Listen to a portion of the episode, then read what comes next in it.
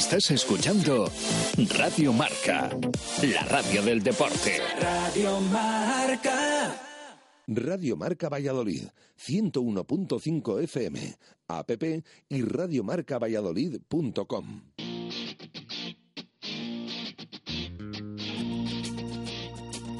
En Radio Marca Valladolid, rugby en zona de marca.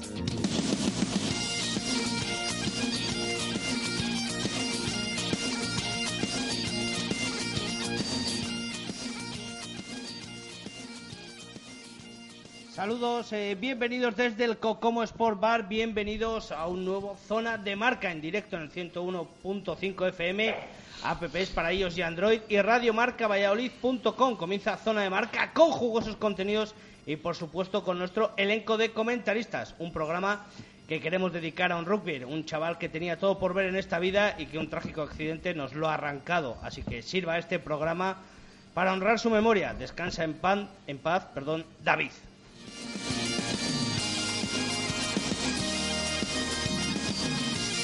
Comenzamos con nuestros titulares. La lucha por eh, la segunda plaza de ascenso ya está en liza. Hablamos del rugby femenino. El Autocon San Salvador disputó el partido de ida en tierras madrileñas frente a las Dragonas de Hortaleza. También se jugó este fin de semana la final de la Liga Femenina, la Liga Iberdrola, y ya tenemos campeonas, el Olímpico de Pozuelo. Este fin de semana comienzan los cuartos de final de liga, partidos jugosos que desgranaremos con nuestros comentaristas. También hablaremos del torneo sub-18, ese campeonato de España que se ha disputado este fin de semana en Pepe Rojo. Hablaremos también de la Union Cup que se celebró el pasado fin de semana en tierras madrileñas y el ascenso a la división de honor del rugby masculino. Así que muchos contenidos. Empezamos ya en el Cocomo Sport Bar.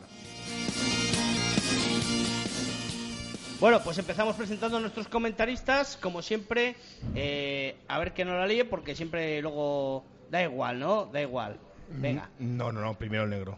Primero J. Taboada. Ah, vale, guay.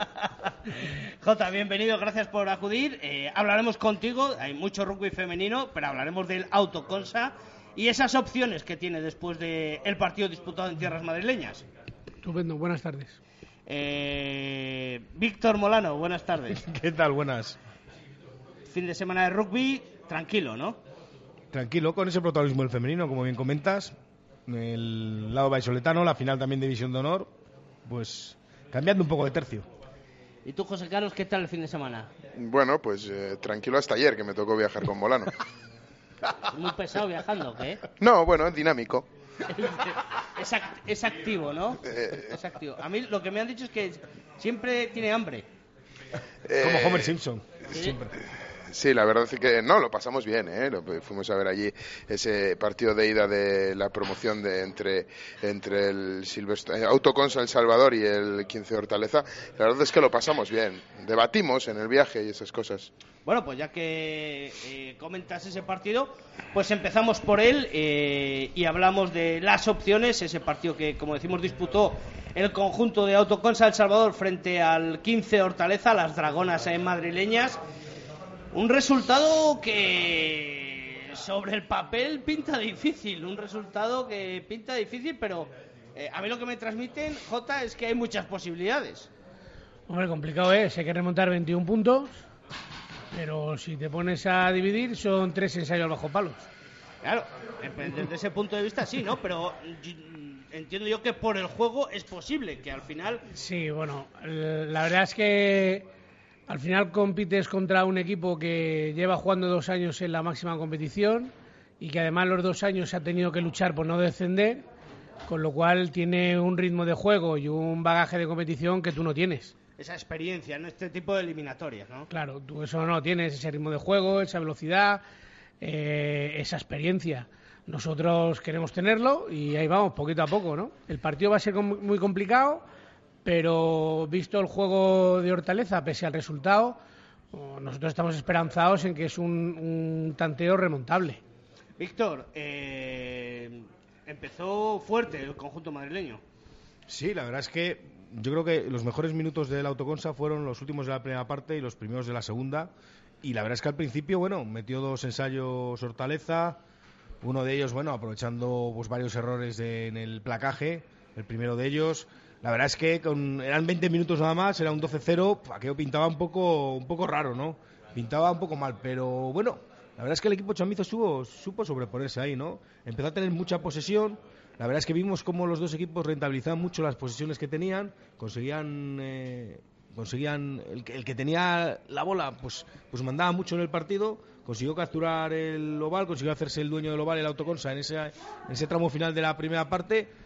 Y ahí tuvo unos minutos bastante, bastante buenos, consiguió un ensayo que, que le acercó el marcador y luego, bueno, una jugada que a mí me parece que fue una de las decisivas que vimos, que fue esa última acción de la primera parte, ¿no? Ese robo de balón, ese esa acción del autoconsa quizás arriesgando en una parte del campo en un momento que era complicado y, al final pues ese ensayo, otro ensayo bajo palos de, de las madrileñas que ponían el 19, 19-5, creo recordar, que eran, que eran 14 puntos y, era sobre todo injusto porque yo creo que había sido 20 minutos un poco para cada equipo más o menos. José, ¿qué sensaciones te transmitía esa primera parte del autoconsa? Bueno, yo creo que por no separar entre primera y segunda parte, si te parece, te doy un poco la, visión de, todo el partido, porque yo creo que... Yo prefiero que me separes. No, pero es que la reflexión es, general. Yo creo que el, el, autoconsa de Salvador eh, puede remontar en, Valladolid. Es difícil, pero evidentemente puede. Eh, Entonces, perdona, José, te vamos a dejar tu opinión para lo último. Y hablamos con J de la primera parte ya que me vas a hacer la visión más general y quiero desgranarlo por partes. Eh, hay que trabajar mucho en el descanso, ese golpe anímico. Sí, hombre, yo estoy, un poco, estoy de acuerdo con, con Víctor. La primera parte tiene dos momentos importantes. Uno es la primera acción del partido, en la que hay una, hay una acción que el árbitro nos sanciona y nos deja con una jugadora menos, con un, un golpe y una rotura de nariz. Y, al equipo le cuesta recuperar recuperar sensaciones 20 minutos, ¿no? En el momento que se pone las pilas, empiezan a creerse que son capaces de, plantar cara y de ganar el encuentro, pues la cosa se, equipara bastante y llegamos a uno de los momentos de la inexperiencia. Estás a punto de terminar la primera parte y en lugar de irte con tranquilidad al descanso con un 12-5, decidimos arriesgar, recuperamos un balón, ellas se quitan la presión con una patada recuperamos esa patada, montamos la acción de ataque, la línea de ataque y cometemos un error de, pues de principiante, ¿no? El último pase darlo en lugar de guardar el balón, ellas lo interceptan y se van solas bajo palos. Pita al final y es un mazazo, es un mazazo que, intentamos corregir y, ponerle remedio en el descanso. Repito, más anímico que realmente lo deportivo que claro, que efectivamente, es, es, es todo anímico. Al final pero el rendimiento deportivo, la mayoría de las veces, eh, si el anímico no acompaña, por muy buen deportista que seas, estás muerto. Yo de los partidos que he visto de, Hortaleza, es cierto que puede ser un equipo bastante mm. compensado dentro del, de pues su nivel que tiene, ¿no? Pero eh, a lo mejor falla algo de delantera que el, Chami es algo más potente, aunque es bastante compensado. la verdad es que son dos equipos que eh, sobre el papel son muy igualados, ¿no? Los dos tienen muy buen paquete de delantera, trabajan muy bien la delantera y los dos tienen dos líneas de tres cuartos que son moviditas y que te pueden dar tu juego y, hacerte un roto. Y es un poco lo que jugábamos los dos equipos, ¿no? A que el, balón en la tres cuartos no fluyera. Nosotros no queríamos dejar que fluyera el suyo con una presión defensiva importante y ellas lo mismo. Nosotros no supimos leer el juego del árbitro. Eh, sabes que en Castilla y León la liga está muy mirado el tema de los fuera de juego en los racks, detrás del último pie, y se ve que en competición nacional, pues no tanto. Y no supimos leerlo y era asfixiante, claro. Sin embargo, cuando conseguíamos mover el balón de un lado a otro, pues ya sufrían bastante. Del mismo modo que sufríamos nosotros cuando ya le movían, claro. Víctor, la segunda parte arranca un poco fuerte, ¿no? El Salvador.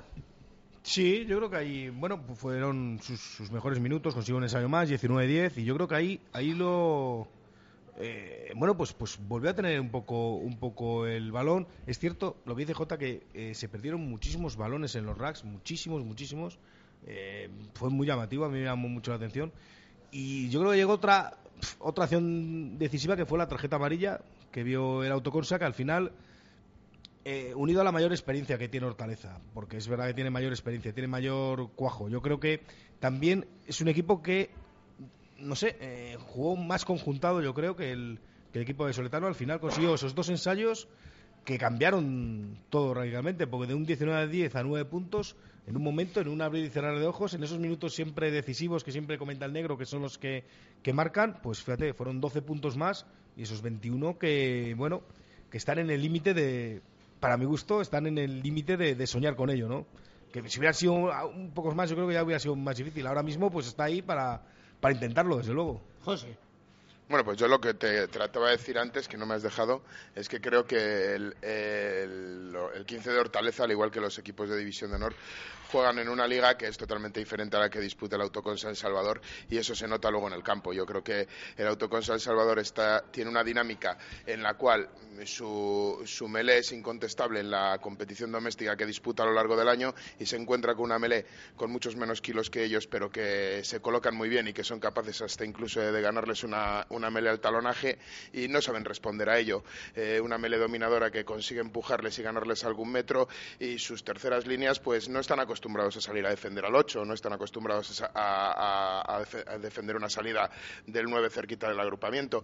Y por eso yo digo que eh, en Valladolid es posible que es posible la remontada es muy difícil. Realmente es muy difícil pero que eh, yo el otro día ayer hablando con Fran Carracedo ayer al, a pie de campo se lo decía digo eh, es que estas cosas y dice no no no si es verdad o sea es cierto que no estamos acostumbrados a ese tipo de acciones pero en la vuelta ya lo sabemos que y, es, trabajo del cuerpo técnico el entrenar ese tipo de acciones. Ayer el, el, Salvador yo creo que eh, hay cosas que no, que no controló, no controló esa salida. Eh, los dos ochos que tuvo el, el, el 15 de Hortaleza eran ochos que penetraban muchísimo. De hecho, uno de los ensayos decisivos, el 8 se fue por la medular después de una, de una, de una melé y consiguió marcar ensayo prácticamente bajo palos, eh, aunque algunos decían que era pantalla. yo, yo, yo, creo que, que, bueno, pues que ese tipo de acciones eh, el Autoconsa El Salvador tiene que entrenarlas, tiene esta semana para entrenarlas, tiene esta semana para ver el vídeo, que, que además se emitió y pueden verlo perfectamente, y corregir ese tipo de defectos que yo creo que es la diferencia de la competición que disputa el Autoconsa El Salvador durante todo el año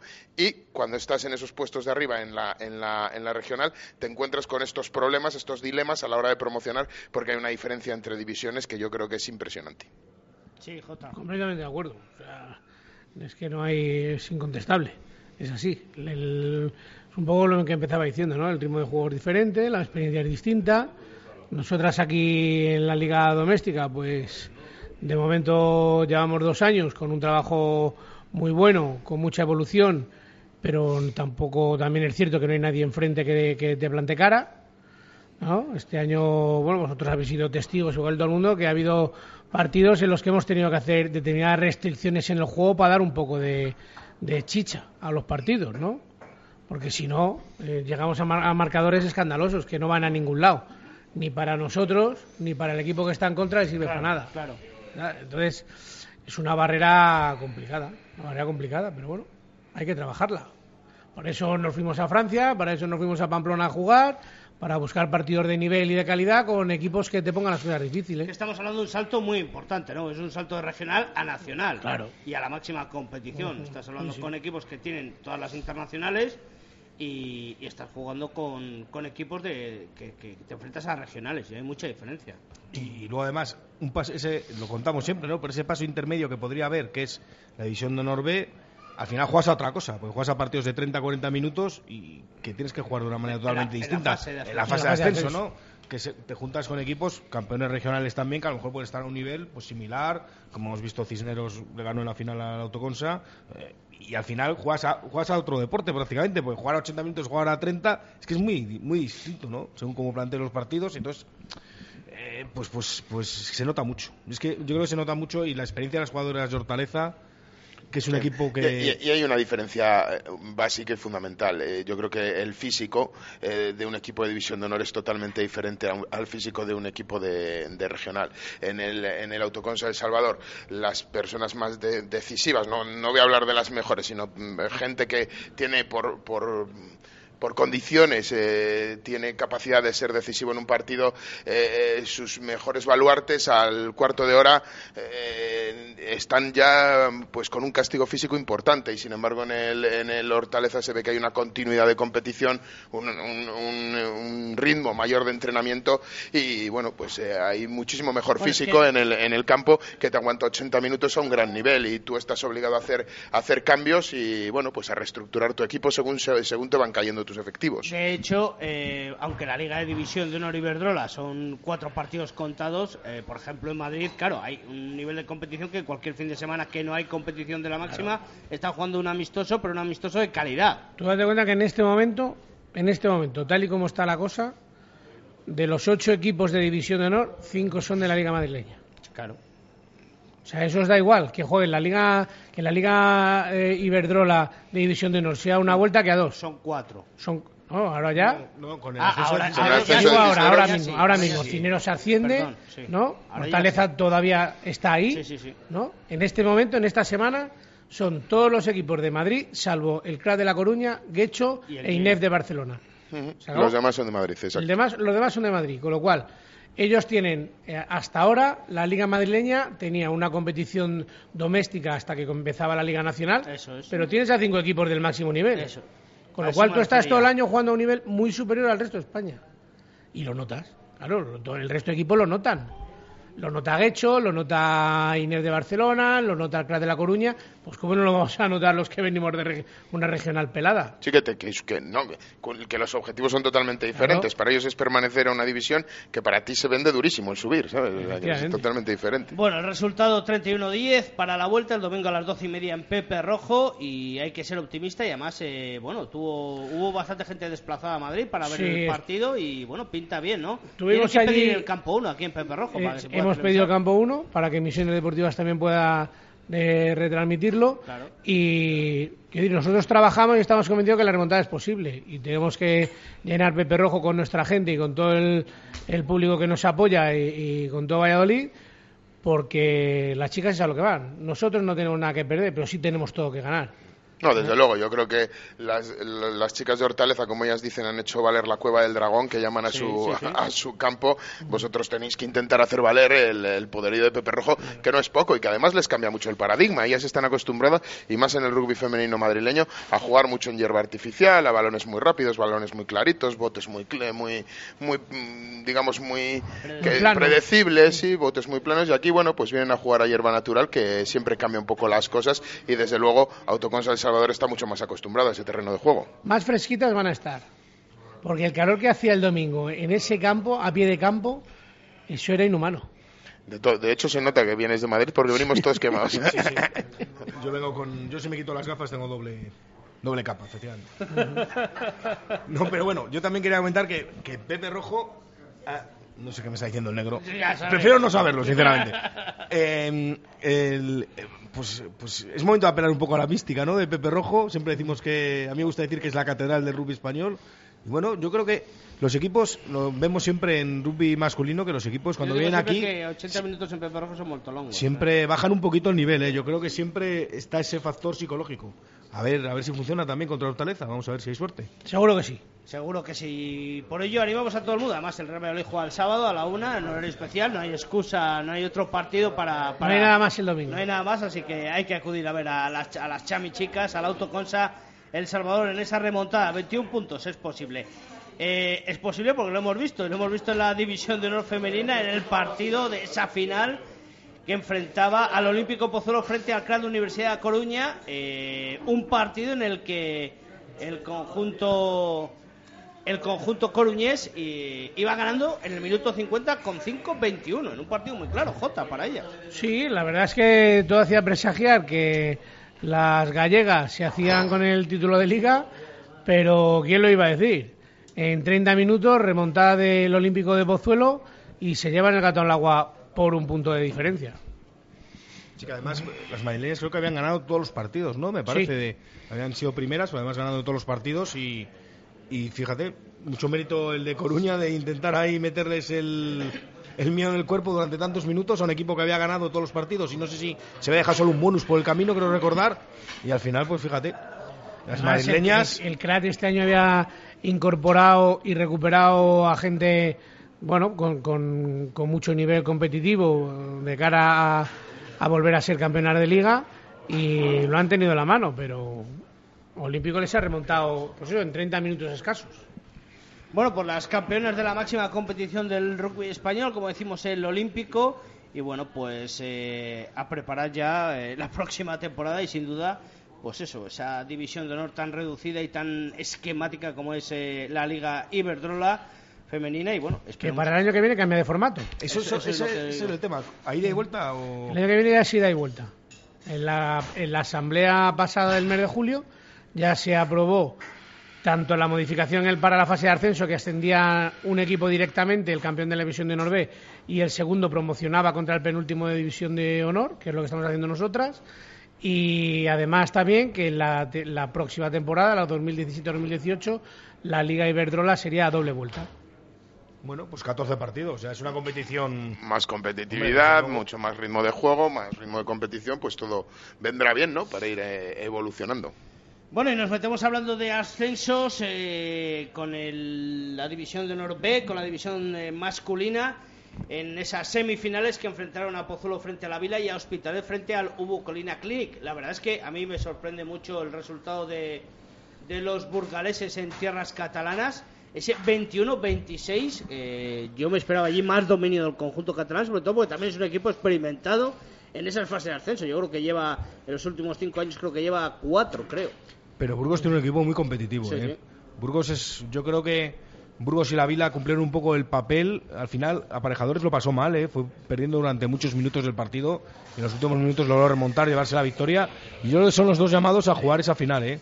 La Vila. Sí, la Vila y Aparejadores, así sobre el papel. Hospitalet, recordemos que había quedado, no había sido. Es, eh, había quedado, creo que tercero de su grupo, detrás de la Vila y detrás de. o quizás segundo entonces. No me salen ahora las cuentas, pero vamos. De Cau. De Cau, quizás detrás de Cau también. Creo que sí, creo que de tercer Hospitalet. Y entonces, bueno, pues. Eh, eh, quiero decir, es un equipo, es verdad, experimentado, pero Burgos el año pasado, si recordáis, se quedó en semifinales en un partido que consiguió empatar eh, ante el CAU Valencia precisamente allí en la ida. En la vuelta en Burgos parece que lo tenía hecho. Se quedó fuera y seguramente eso pues le haya servido también de experiencia, ¿no? Para, para afrontar estos partidos que, que son a 160 minutos, pero que 30-40 minutos malos, pues, pues te pueden echar de la competición. Yo, mi, mi, gran favorito es Burgos y creo que me voy a salir con la mía, ¿eh? No quiero pisar tu bola de cristal, pero yo creo que. Yo Burgos, estoy con el negro. Burgos tiene un proyecto que lleva varios años cosechando muy buenas temporadas, lleva afianzando jugadores, jugadores importantes, jugadores con mucha experiencia, incluso está en División de Honor, y yo creo que eso es importante para ir. Eh, la, la final también es a doble partido. Sí, sí. También se da vuelta. La Vila, es, a mí me parece un rival peligroso. La ¿eh? Vila allí es muy peligroso. A mí me parece muy peligroso. A mí me gustaría que subiera a Burgos por razones geográficas Obvias. y autonómicas. Sí. Autonómicas, reivindicativas. ahí. Hombre, yo también razones de club. Y, hombre, claro. Desplazamiento más corto no, en el día. No, pero no solo eso. En el momento que, que Burgos juega, juega la final, eh, el Salvador Emerging está Correcto. ya libre de, de jugar promoción. Correcto, está, correcto. Muy bien, muy bien. El Salvador Emerging, que jugó su último partido allá por principios de abril Ya un mes. y que jugaría la promoción a finales de junio. Esas cositas también Espectaculares. interesantes. Pues, pues en este tiempo habrá hecho la pretemporada, las vacaciones y tal. Lo que le pasó al Quesos B el año pasado, realmente. La misma película. Bueno, eh, resultados 13-18, el CRC Pozuelo frente a la Vila y 21-26 Hospitalet frente a Ubucolina Clinic. Partidos que se disputan de vuelta el domingo a las eh, 12, aparentemente los dos los dos encuentros. Bueno, vamos a cerrar este primer bloque del programa. Tenéis que elegirme esa jugadora dog, esa jugadora segura en ese partido entre las dragonas y las chamichicas. Ese esa jugadora que se inspira confianza, que, Pues que- yo- que protege el equipo, que, que es un acierto. Yo voy a nombrar eh, a una de Autoconsa El Salvador, que yo creo que fue la, la persona que más propuso y la que consiguió marcar más ensayos, que fue Inés Lazaguero, que al final con dos grandes intercepciones conseguía enganchar al equipo a un partido que, bueno, que en muchas ocasiones parecía como que bajaban los brazos y, bueno, ella siempre tiraba un poco para adelante para proponer juego, marcar puntos y decir, oye, aquí estamos nosotros y vamos a hacer lo que podamos. Jota, Yo soy como el negro, ¿eh? Eh, creo que Inés en, en el partido Inés marcó la diferencia de los dos equipos. ¿y Víctor? nuestro narrador. Pues, pues es que, pues, pues, pues, es que no quiero ser repetitivo, pero voy a tener que serlo, sí. La verdad es que fue la jugadora que en los momentos también más, más complicados fue la que más valiente fue, la que más intentó echarse el equipo a las espaldas, la que más intentó crear dudas en el equipo rival. Y bueno, Inés Álvarez yo creo que, jugó bastante bien. Pues decisión unánime, Inés Álvarez como la mejor jugadora del encuentro para nuestros comentaristas, esa jugadora dog, esa jugadora segura, porque dog seguridad y control, seguridad, videovigilancia, alarmas, detención de incendios. En DOC quieren ayudarte, cuidan de tu hogar, cuidan de tu negocio, protegen lo que más te importa. Así que contacta con ellos en el 902 10 98 11 o en el email doc arroba dogseguridad y control.com. Además se acerca el tiempo de verano, de las vacaciones, de irnos y hay que dejar la casa segura. Así que recuerden, Doc, eh, seguridad y control. Nos vamos a publicidad, volvemos enseguida. Hasta ahora. Radio Marca Valladolid, 101.5 FM, app y radiomarcavalladolid.com. Desde hace más de 40 años, en Grupo El Salvador nos mueve el afán de servicio, con la ampliación de nuestra red de tanatorios en Valladolid, Medina de Rioseco, Tudela de Duero, Montemayor de Pililla, Peñafiel y Mojados, queremos estar más cerca de ustedes en estos momentos. Grupo El Salvador, haciendo sencillo lo más difícil. Un servicio de Agencia Funeraria Castellana, 983 25 12 25. Experimenta un sinfín de emociones con los nuevos modelos de clase E de Mercedes-Benz. La pasión por descubrir caminos difíciles con el nuevo E All Terrain y la euforia de disfrutar de la deportividad de un EQP. Ven a conocer la gama completa clase E de Mercedes-Benz y llévatelos hasta el 30 de junio con 5 años de mantenimiento y 3 años de garantía incluidos. Clase E. Inteligencia al servicio de las emociones. Adarsa, único concesionario oficial en Valladolid. Fiestas de San Pedro Regalado, del 11 al 15 de mayo. Folclore, deportes, música, gastronomía, actividades para los niños. Y el viernes 12, Corizonas, en la playa de las Moreras. Vive y disfruta de las fiestas de tu patrón en el centro y en los barrios, del 11 al 15 de mayo. Fundación Municipal de Cultura, Ayuntamiento de Valladolid. Bricomart, el almacén de la construcción y la reforma de los profesionales, donde también compran los particulares, abierto desde las 7 y media de la mañana. Te ofrecemos la gama más amplia en aparatos sanitarios, más de 20 modelos de VC en stock permanente, siempre de las mejores marcas, Roca, Gala. En Valladolid, Polígono San Cristóbal, ante todo profesionales, Bricomart. ¿Quieres comer un buen menú del día? Restaurante La Dama de la Motilla. ¿Te apetece comer con la familia un buen menú fin de semana? Restaurante La Dama de la Motilla. ¿Te gustan las tapas y el buen vino? Gastrobar La Dama de la Motilla. ¿Comida o cena de empresa? La Dama de la Motilla. Consulta nuestros menús de bodas y comuniones. Te sorprenderán. En el corazón de Fuensaldaña, La Dama de la Motilla. Fiestas de San Pedro Regalado, del 11 al 15 de mayo. Folclore, deportes, música, gastronomía, actividades para los niños. Y el viernes 12, Corizonas, en la playa de las Moreras. Vive y disfruta de las fiestas de tu patrón en el centro y en los barrios, del 11 al 15 de mayo. Fundación Municipal de Cultura, Ayuntamiento de Valladolid.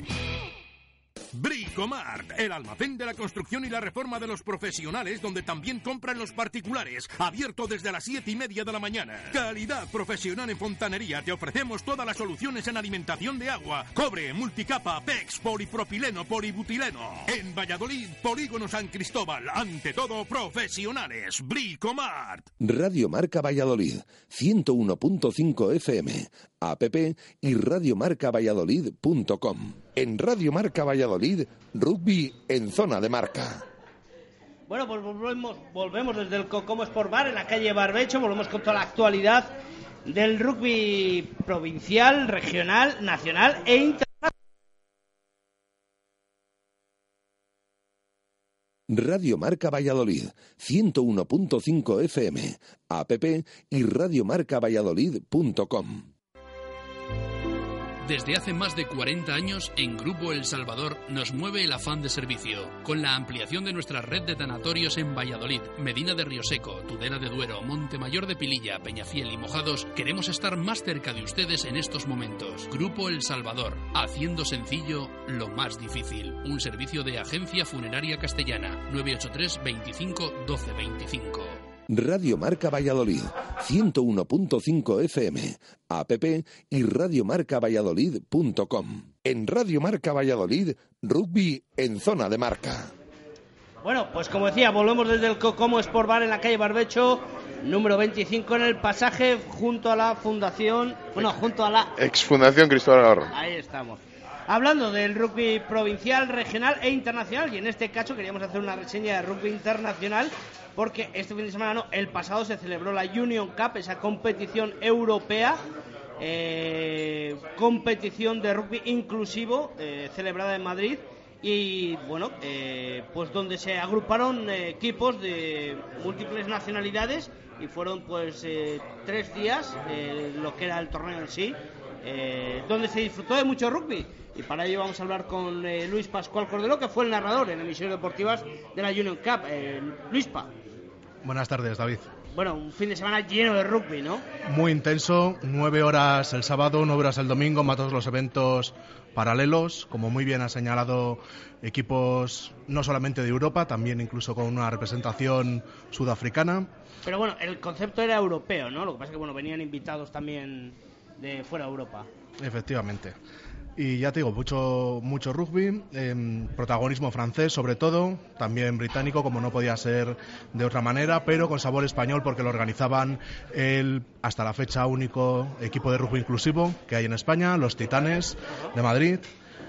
Y porque te hagas una idea de las cifras, 30 equipos invitados, casi mil jugadores y todo un fin de semana donde ya te digo 18 horas de rugby sin parar. Por darte una idea del palmarés eh, y para que veas ese sabor francés, el Union Plate lo gana el To Win de Toulouse, francés. Sí, bueno, El- había tres copas, ¿no, Luispa? había tres copas, el Union Plate, el Union Bowl y el Union Cup. Ajá. Eh, las dos primeras las ganan equipos franceses, el, el To Win de Toulouse, el Union Plate, el Rebellions de Lyon, el Union Bowl y este sí, británico, no puede ser de otra manera, el Union Cup eh, para el King's Cross Steelers.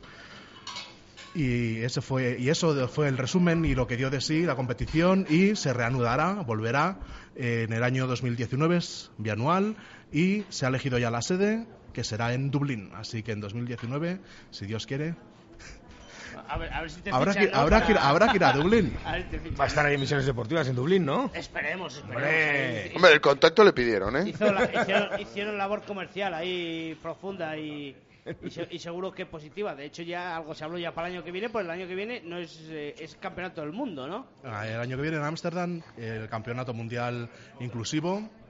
Y bueno, lo importante de este tipo de, eventos, ¿no? El, el seguir dando el mensaje de la Eso- inclusividad. Eso te iba a decir, aparte de lo deportivo, eh, lo importante estaba en el mensaje también, ¿no? El mensaje en general contra la homofobia y todo tipo de fobias contra la diversidad sexual. Y ya sabes, tienen un poco el, el rugby inclusivo lastra esta, este mantra que en algún día lastró el, el rugby femenino, ¿no? Y se decía que ni era eh, femenino ni era rugby. Y a veces pasa también, y se sigue pasando, sigue habiendo ese estigma que piensan que el rugby exclusivo ni es, ni es inclusivo, ni es rugby, ni es nada. Pero bueno, creo que está, el Union Cup ha demostrado ampliamente que, que es, que es, es mucho rugby. Había mucha diferencia de nivel entre equipos, perdón, o propios jugadores. A ver, el, el campeonato es eminentemente amateur y la mayoría de equipos son amateur. Muchos de estos equipos tienen, a su vez, eh, diferentes equipos. ¿no? El, el King's Cross Steelers, por ejemplo, creo que tiene hasta cinco equipos. Claro, el primer equipo nunca va a tener el mismo nivel que el quinto. Claro. Eh, pero vamos, sí que teniendo en cuenta que era un, torneo amateur, sí que se veían eh, destellos de brillantez en ciertos eh, jugadores concretos y hay ciertos equipos, sin duda, tenían un nivel aceptable. Yo que estuve uno de los días del campeonato, es verdad que se veía gente de calidad y el mayor apunte, por decirlo de alguna manera, era que con la diferencia de legislaciones en los países, pues había equipos que llegaban sin, sin protección o sin cobertura, ¿no? En ciertos aspectos del juego. Y por ejemplo, con los equipos franceses había que pactar las melés porque sus pólizas de seguros no le cubrían esa fase de esa fase del juego. O sea que bueno, el, amate- el amateurismo es lo que tiene y es como bueno, pues como hemos vivido eh, en primera persona a veces los campeonatos de veteranos donde no se pueden donde no se pueden hacer meles, donde no se puede eh, seguir el balón, no se puede tirar el balón a co- eh, eh, para seguir la, la bola corriendo y tal. Bueno, pues esa serie de normas para quitarle un poco de peligrosidad o de contacto al, al juego que puede producir lesiones. Bueno, pues eso pasaba, por ejemplo, con los equipos franceses que no tenían cobertura sobre la fase estática de la melee. Bueno, un, un mensaje, el, del, el, del- el de la lucha contra la homofobia en el, en el deporte, pero en este caso en el rugby es un mensaje que, cae en vano, vamos a decir, ¿no? Porque eh, recientemente, por ejemplo, hemos visto una entrevista de, de Robinson, en acento Robinson, en la SER a, un jugador del, del equipo vasco, el Gecho Artea, donde declara públicamente que es gay. Eh, vemos que uno de los mejores árbitros del mundo, Nigel Owens, es abiertamente gay. Y, y, vamos, quiero decir que no es nada llamativo para el mundo del rugby, ¿no, Luis Pa? Pues esperemos que, que, así sea y que siga, siga esa tónica. Y que se contagien otros deportes, efectivamente, de esta. Y ojalá, lo que suele decirse siempre en estos casos, ¿no? y ojalá pasen 100 años y no tenga que seguir haciéndose este tipo de eventos, porque querrá decir que el, el discurso se habrá normalizado y no, no será necesario seguir teniendo este tipo de eventos porque todos seremos inclusivos. Bueno, y tu sensación como narrador, bien, ¿no? Perfecta, perfecta. La, patrocina las grajeas que me patrocinaron, muchas gracias, porque después de 18 horas... el viento y el frío que hice el fin de semana, ¿no? Fue, fue muy duro, fue muy duro, además eh, hizo mal tiempo el, el, primer día sobre todo, pero bien, estuvo muy bien. Muchas gracias, contentos. A ti. Unas condiciones climatológicas adversas como las que vimos en la final de la Copa del Rey de Rugby. Molano, tú lo narraste en directo para para Radio Marca Valladolid. Escuchamos el, martes. El martes fue un amplio resumen en directo Marca con los eh, highlights de, tu narración. Y bueno, pues eh, todo un éxito, ¿no? Al fin y al cabo, pese a las inclemencias climatológicas, 21.000 espectadores, etcétera, etcétera, todavía quedan rescoldos, ¿no? De, esa final. Y bueno, pues eh, ahora ya trabajar en la siguiente y ese planteamiento, ¿no? De sede definitivo. Experimenta un sinfín de emociones con los nuevos modelos de clase E de Mercedes-Benz. La pasión por descubrir caminos difíciles con el nuevo E All Terrain y la euforia de disfrutar de la deportividad de un EQP. Ven a conocer la gama completa clase E de Mercedes-Benz y llévatelos hasta el 30 de junio con 5 años de mantenimiento y 3 años de garantía incluidos. Clase E. Inteligencia al servicio de las emociones. Adarsa, único concesionario oficial en Valladolid.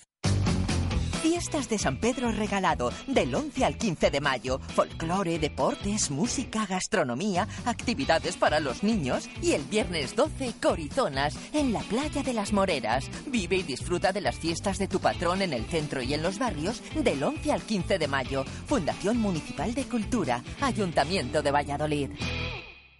Bricomart, el almacén de la construcción y la reforma de los profesionales donde también compran los particulares, abierto desde las 7 y media de la mañana. Te ofrecemos la gama más amplia en aparatos sanitarios, más de 20 modelos de VC en stock permanente, siempre de las mejores marcas, Roca, Gala, en Valladolid, Polígono San Cristóbal, ante todo profesionales, Bricomart. ¿Quieres comer un buen menú del día? Restaurante La Dama de la Motilla. ¿Te apetece comer con la familia un buen menú fin de semana? Restaurante La Dama de la Motilla. ¿Te gustan las tapas y el buen vino? Gastrobar La Dama de la Motilla. ¿Comida o cena de empresa? La Dama de la Motilla. Consulta nuestros menús de bodas y comuniones. Te sorprenderán. En el corazón de Fuensaldaña, La Dama de la Motilla.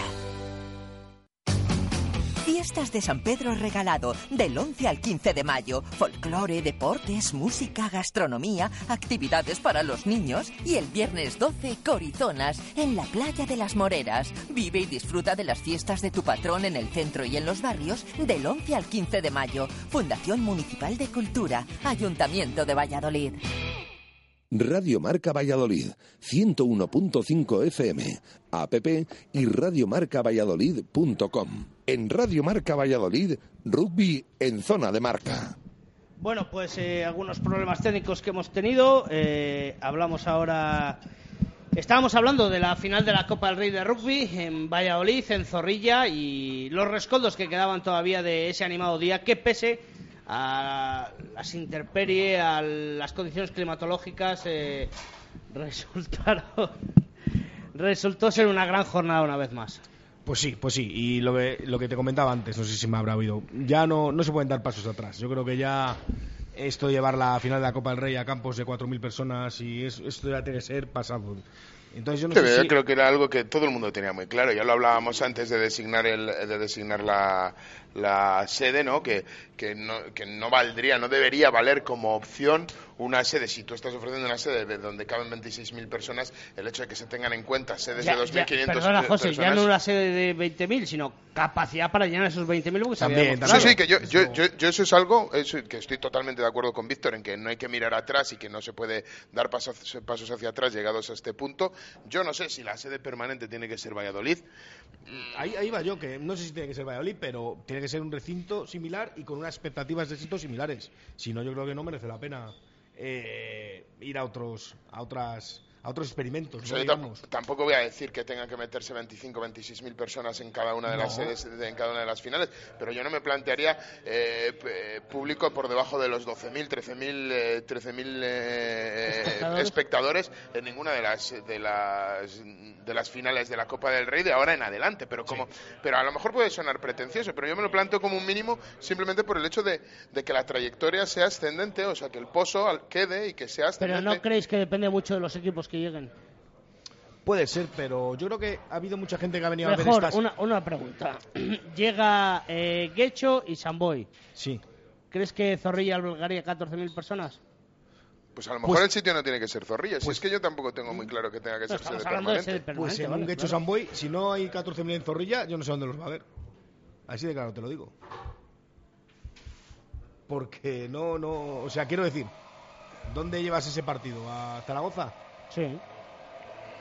Pues Mil- Zaragoza. 1.500, 2.000. Claro, ese es el problema. Yo creo que eh, en, en Valladolid hay masa de afición suficiente para ver rugby, que lógicamente se implican más cuando están sus equipos, pero recordemos que el otro día en Zorrilla jugaba solo uno de los dos equipos vallisoletanos, Sí, sí, no sí. jugaban los dos, y se llenó. No, no, a ver. Se vendió todo, Se- quiero decir. eso es, esa es la respuesta. Se vendió todo. Lo que pasa es que mucha gente, por el precio de la entrada, pues decidió, bueno, a ir. No ir Bueno, porque fue un día muy eh, malo, pero yo he de decir que yo estaba con Víctor en, en Radio Marca y no, y, no, y no estuve paseando por el campo, o sea, no tuve la oportunidad de ver el interior del campo, pero a mí me decían que al comienzo del partido el campo estaba a reventar, o sea, que no se podía circular por dentro porque todo el mundo se había, se había guardado, se había resguardado, se había eh, quitado de la, Sí, de sí, la, sí. de la De mojadura la- que estaba cayendo, del agua que estaba cayendo, y las zonas donde estaba tapados, desde luego el campo estaba lleno, en las zonas donde Sí, estaba sí, sí. eh, a cubierto el campo estaba lleno y dentro en los vomitorios, en los pasillos in- interiores debía estar lleno. Es cierto que al término de la primera parte toda esa gente que permanecía en los pasillos de acceso, que no tenía posibilidad de ocupar una localidad porque llovía intermitentemente y no querían mojarse, es, es cierto que bajaron a los bares o a, a- a sitios donde podían verlo por la televisión o incluso a casa. Yo conozco varios amigos que se bajaron a casa a verlo con los niños, tenían niños en el campo, no podían ocupar sus localidades lloviendo con los, con los niños en el campo, lógicamente. Pero bueno, eh, es muy probable que sí que estuviera, que si hubiera hecho un buen día, el campo hubiera No, no, estado sí, como el año seguro, pasado, sin seguro, duda alguna. ¿eh? seguro. Sí, hubiera estado como el año pasado. Y entonces, eh, quiero decir que eso demuestra que, que Valladolid tiene algo que, que consigue atraer a gente que eh, eh, por encima de los de, de los equipos rivales. Sí, sí. Además, hemos visto que hay mucha gente, de los ejemplos que hablábamos de Alcalá, gente que ha desplazado 400 espectadores para ver el partido desde Alcalá de Henares, la primera final o la segunda final, independientemente de quién jugaba. Y entonces, entonces tú me dices, un Gecho Samboy.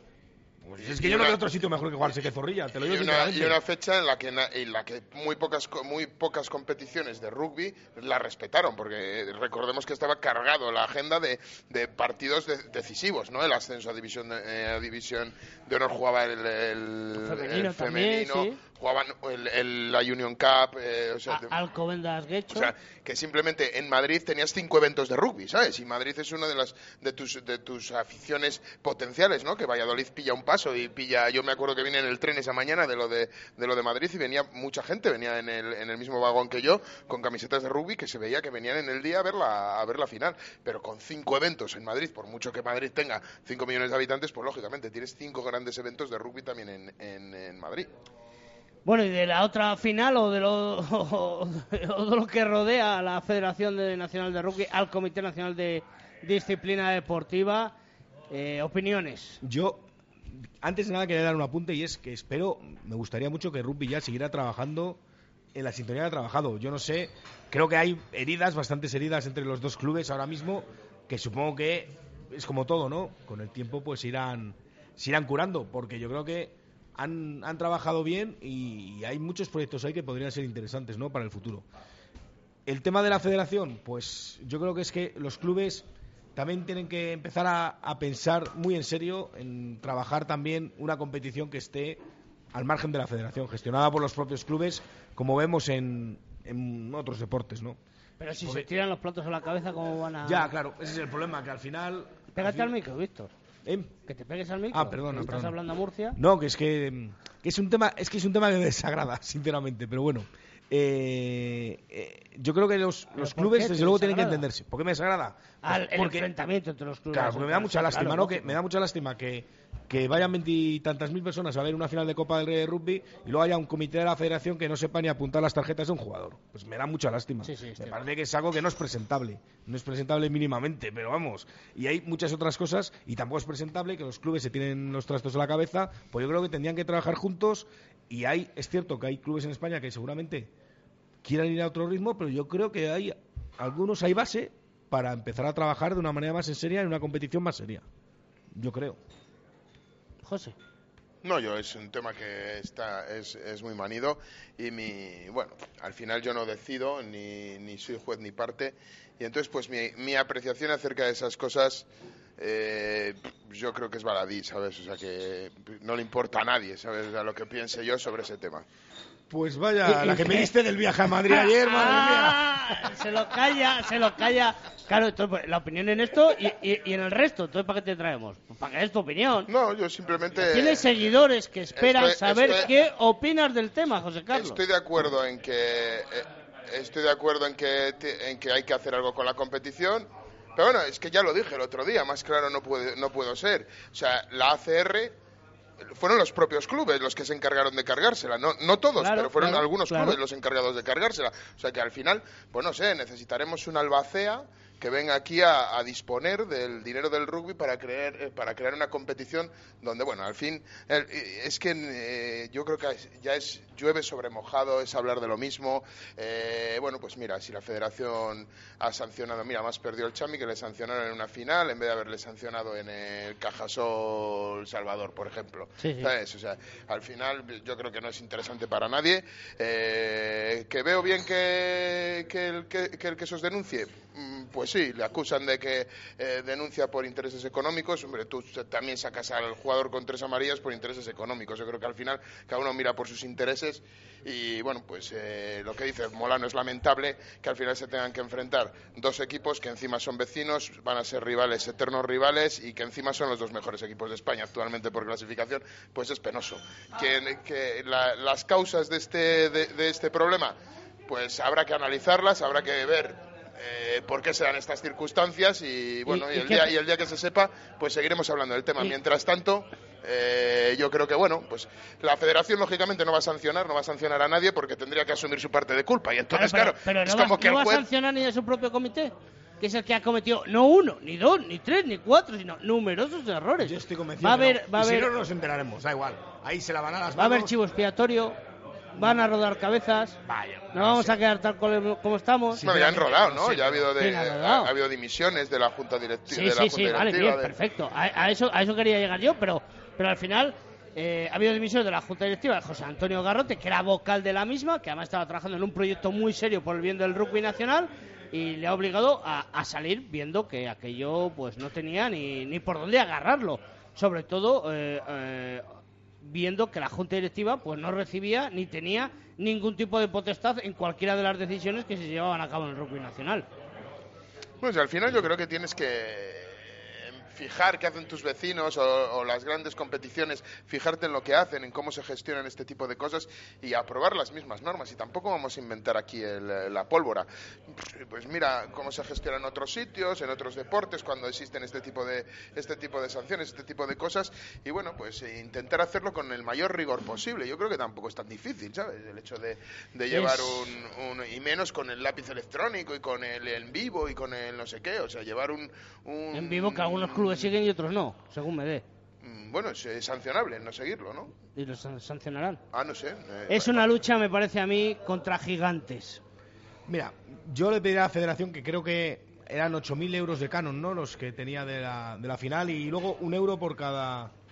Por cada, entrada por encima de las 10.000 entradas, o sea, 11.000 euros más. O sea, unos 19.000 euros, pues que invierta un 1% de eso pues en el comprar la licencia del Microsoft Excel y en que alguien haga un cursillo para llevar el tema de las sanciones. Creo que muy bien, Víctor, puede muy ser bien. interesante. Yo creo que aplicaciones tienen, pero bueno, veremos, veremos a ver. Eh, que ahora llega la sección donde tenemos que ver el futuro. El futuro del rugby. Y además nos han dicho que hoy viene muy, muy, muy, muy jugosa y calentita, que va a ser. Que vamos, que tiene sensaciones buenas en la bola de cristal.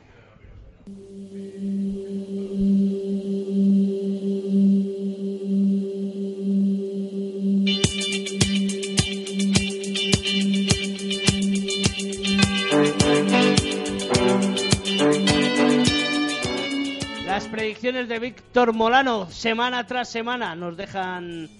Eh, Últimamente con más fallo que otra cosa. Bueno, Bueno, eh, bueno, no pasa nada. Sí, sí, Yo hay creo que que, reconocerlo. Antes, bueno, la, la famosa libreta de José Carlos donde se apuntaba, luego Ah, los ahora lo papeles, tengo luego aquí tal. apuntado.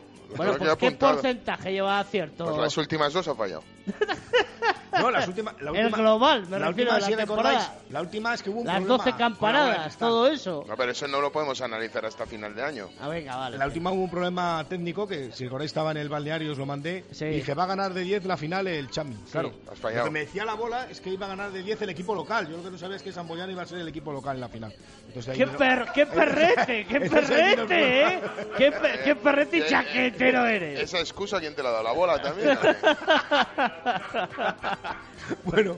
Venga, Molano, te la pasamos, voy. venga. Em, es mayo, ya es momento de hacer balance, ¿no? No te quites el ensayo. de todo lo que hemos vivido. Y me está acordando yo el otro día, el día que vino aquí en negro a su sección y trajo dos papeles para que eligiéramos sección. La O, la B. Cuando seguro que eran la misma, las No, dos. no, me lo demostró a mí a la semana siguiente. En eso. Pues yo voy a si dar- luego me engañó. Yo voy a ir un paso más allá y voy a hacer la Con, bola con de tres. cristal. Con A, B y C. No con tres, no, con lo que me digáis. Estoy abierto a hacer cualquier predicción ahora mismo. ¿Qué queréis saber? ¿Aguantará Feijó el resto de la candidatura? Le quedan dos años, ¿no? De que tres. Tres. Sí aguantará, sí. Te toca, José. Mm, segunda plaza para la División de Honor Española. Segunda plaza. un equipo de Valladolid. Esta es la sección que te has preparado esta semana. No, es que no me la he preparado, no lo estás viendo. Pero, oye, que puede preguntar. Os puedo jurar que ha entrado en el despacho y ha dicho: Traigo una sección hoy. A ver, Traigo una venga, sección. a ver, Venga, me voy a mojar. Resultado, resultado. o- Esto es ridículo. venga, venga, vamos a. va- vamos Que a. me lo- va a mojar más ahora. Ah, te vas a mojar. Venga, pero ven. Mira, voy a decir que subcampeón de liga, yo creo. Yo creo que va a ser un equipo de Valladolid, como he dicho, porque la final va a ser el Vallisoletana. Y yo creo que el título, por plantilla, por momento y por tener a sus jugadores claves más en forma, sin lesiones, yo creo que va a ser el Quesos Entre Pinares. ¿El segundo? No, el ganador. Ah, el ganador. Con lo cual, el segundo, Silverstone El Salvador. Esa es tu predicción. Sí. Bueno. Y, oye, y el público puede preguntar también. Hoy si sí que se ha mojado, ¿eh? predicción. Sí, sí, sí. ¿A- ¿Alguna pregunta para, ¿Una pregunta? para Molano? No. La mitad de Valladolid le está, se, se está acordando de su. Sí. de- de- Me ha costado mucho, me ha costado Pedro, mucho. cambia de, de canción. Cam- vamos a la sección de José Carlos.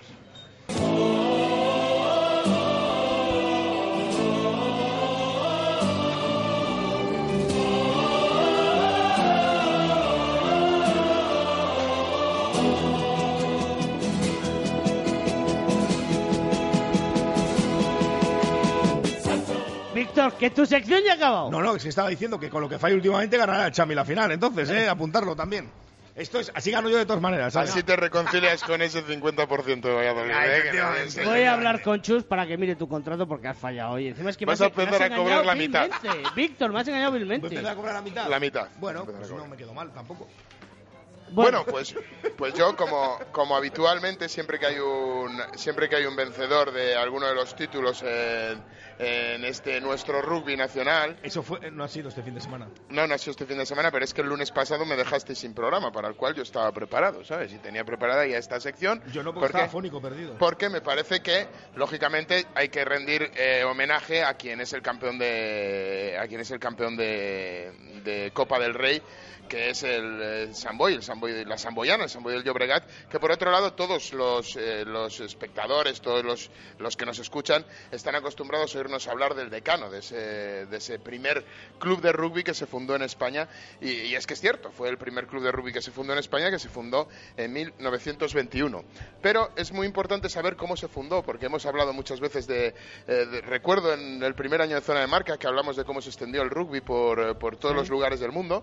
Bueno, pues es graciosa. La, la verdad es que eh, el campo del, del, del Samboy se llama Valdiri Aleu y eh, tiene este nombre por un- una persona que se llamaba Valdiri Aleu Torres, ¿no? Que era un, un, un habitante de San Boi del Llobregat, nacido en San Boi del Llobregat en, 19 en 1894, también muere en, en la zona del, del Llobregat, en el Bajo Llobregat, en 1975, y este hombre pues era un veterinario que estudió eh, sus estudios universitarios, su carrera universitaria la estudió en, Tolosa, en, en Toulouse, eh, como se conoce, como se conocía ante- anteriormente Toulouse, en españolizado, el nombre españolizado era, era Tolosa, pues estudió ve- veterinaria allí y durante esos años que estudió veterinaria en Francia eh, hizo o entrenó o jugó al rugby y cuando llegó a Barcelona para ejercer, porque ejerció como veterinario municipal durante muchísimos años en, en Barcelona, en San Boi, perdón, en San Boi del Llobregat, aparte de ser un veterinario pues, con cierto, cierto bagaje o cierto expediente brillante, participó en varios encuentros internacionales de veterinaria. Bueno, pues fue un tío en su profesión, la verdad es que fue un- una persona destacada. Y otro de, sus, de, de las cosas que echaba de menos de su época de estudiante, pues fue el rugby. Y entonces, cuando llegó a San Boi, se juntó con unos amigos y alquilaron un, un campo de rugby que se llamaba el campo Riu y empezaron a practicar el rugby. De, de tal manera que en 1921 crean con estatutos y todo ese primer club de rugby que se dio en el territorio nacional, que fue las- lo que actualmente conocemos como la Samboyana, que ya se llamaba la Samboyana en aquel, en aquel entonces. Bueno, este hombre no solo, no solo se quedó en ese ámbito local, sino que eh, tomó mucha importancia en el ámbito, en el ámbito regional de, de Cataluña y llegó a ser presidente de la federación, que en aquel entonces estaba erradicada, o sea, estaba ubicada en Cataluña, porque era donde más participantes había de este deporte, y en 1936 llegó a ser presidente de esa, de esa federación, incluso la presentó a nivel internacional en París y tal. Y bueno, y entre sus, sus hazañas para, para la- el desarrollo del, eh, del rugby, pues está ese en 1922, mil no, 1923, creo que, que juega el primer campeonato catalán en el que intervinieron el Club Natación Atleti, el Club de Natación de Barcelona, el Cataluña Sporting y el Samboy, cuatro clubes que después de dos años de fundar el- el- la Samboyana, él ayudó a todos estos clubes a, a fomentar el deporte en sus, sus regiones y crear todo este tejido de este tejido de, de partidos. En 1933, creo que no creo recordar, no lo tengo apuntado, pero lo he leído y creo recordar que en 1933 se lo toma tan tan en serio que llega a, a jugar con una selección de catalanes, de los equipos catalanes que se habían formado hasta el momento, juega su, su primer partido internacional, no, en 1933, sí, creo que es, que juega contra el Toulouse, tirando de esos contactos eh, que había hecho durante su época universitaria, pues consigue disputar ese primer, eh, ese primer eh, encuentro internacional, que no sé cómo quedaron, no he conseguido enterarme de cómo quedaron. No estaba en misiones deportivas ahí. Eh, no, no, no se había creado todavía misiones deportivas. Y bueno, valga este, esta pequeña biografía de, de Valdiria Leu como homenaje al campeón de Copa del Rey, que es el, el merecido campeón, que es el Samboy del Llobregat, la Samboyana. Perfecto, José Carlos.